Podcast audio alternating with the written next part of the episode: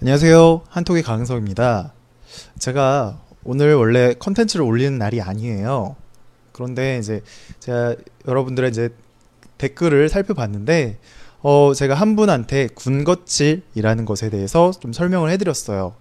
그런데 어 좀 많이 제가 글을 너무 길게 작성해가지고 좀 많이 힘드신 것 같아요. 그래서 어 일단 군것질에 대해서는 일단 글 보셨을 때 이해를 하셨는지 좀 궁금한데 일단은 군것질 말고 제가 어 군것질은 벌써 제가 댓글을 달았으니까요. 그거를 이제 이해하시면 될 것 같고요. 음, 근데 제가 또 이렇게 녹음까지 하게 된 이유는 어, 또 다른 댓글을 달아주신 분이 한국어를 할다 말다 1년 됐다 라는 문장 중에 할다 말다를 징검다리로 바꾸면 되는지 를 물어봤어요. 근데 제가 사실 이거를 보고서 이제 댓글을 달아주려고 좀 글을 써봤는데 또 굉장히 많이 길어질 길어져서 어, 이 글을 보시는 분들이 굉장히 많이 부담이 느끼실 것 같아서 차라리 녹음을 해야겠다라는 생각이 들었어요. 그래서 이렇게 녹음을 갑작스럽게 진행을 하게 된 거고요.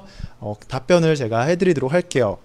일단은 어, 한국어를 1년 동안 공부했는데 중간에 했다가 안 했다가 했다라는 그런 말인 거죠. 전 이렇게 이해하고서 답변을 해드릴게요. 일단은 이럴 때에는 징검다리라는 표현이 적절하진 않은 것 같아요. 네.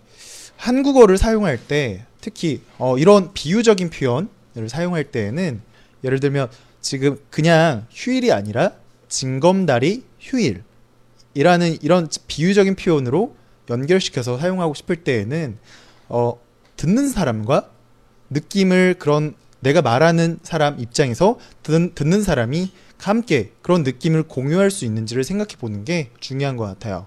자, 한번 생각을 해볼게요. 다리는 어떤 느낌이죠? 다리는 건너는 느낌인가요? 네, 제가 느끼기에는 다리라고 하면 건너는 느낌인 것 같아요. 지나가는 느낌인 것 같아요. 그런데 그냥 다리가 아니라 징검다리예요. 징검다리는 연결되어 있는 그런 다리가 아니라 뭔가 띄엄띄엄 있는 그런 다리인 거예요. 자, 휴일에 이제 다시 빗대서 설명을 해볼게요.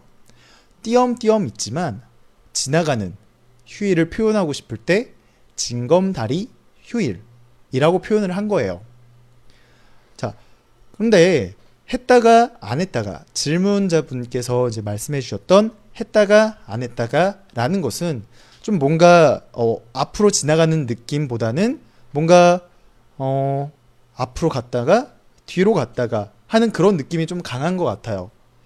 자, 다리를 앞으로 건너다가 중간에 뒤로 건너나요? 아, 좀 이상하죠?